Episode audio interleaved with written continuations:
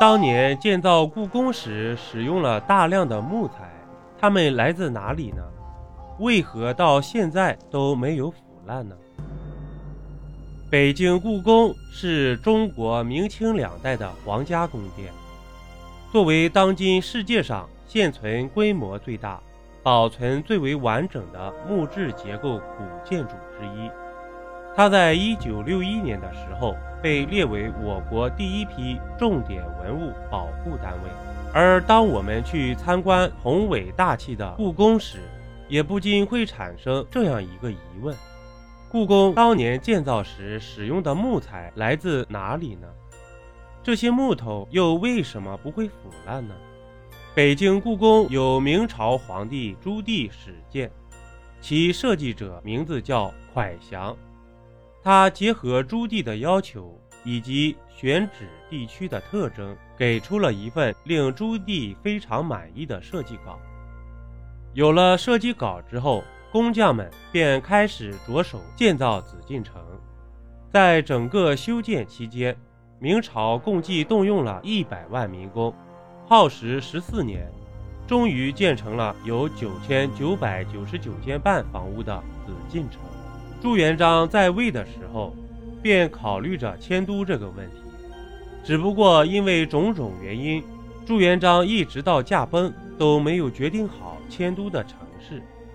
后来建文帝即位，明朝爆发了靖难之役，燕王朱棣顺利推翻建文帝之后，在李志刚的建议下，决定迁都燕京北平。之后，朱棣为了擢升燕京北平府的地位，还以北平为北京，改北平府为顺天府。与此同时，他还强行往北京迁入了不少百姓、流民以及富商。等到一四零六年的时候，朱棣正式下诏，开始以南京皇宫为蓝本，兴建北京皇宫和城垣。他派遣了不少钦差，前往各地开采珍贵的木材以及石料，并将之运往北京。据说这个准备工作便整整持续了十一年之久。由于楠木、杉木。以及桂木等多数长在崇山峻岭之中，百姓们在皇命的要求下不得不进山开采，为此还有不少人丢掉了性命。有言说：“入山一千，出山五百。”可想而知，当时开采木材的代价究竟有多大。而从当时官员的下派情况，我们就能够看出来。当时建造故宫的木料应该主要来自于四川、山西、湖广、江西、浙江、福建以及云贵等地。另外值得一提的是，在进行木材开采的时候，官员们还制定了一系列衡量木材的标准，比方说围长一尺以上为六等，五尺以上则为神木，且过程中绝不留下一根材质美者。虽然木材有着腐败的隐患，但故宫截止今天已经存在了几百年，其修建所用的木材却仍然没有腐烂。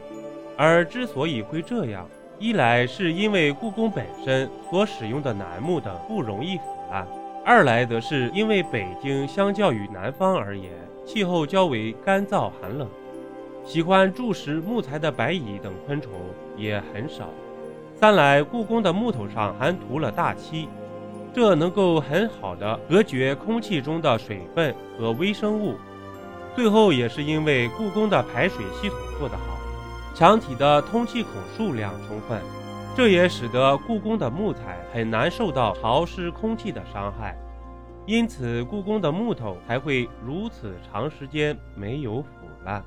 主播新专辑《民间故事一箩筐》。框框不一样，正式上线，欢迎您收听订阅。本集播讲完毕，点个关注，订阅一下哦，下集我们不见不散。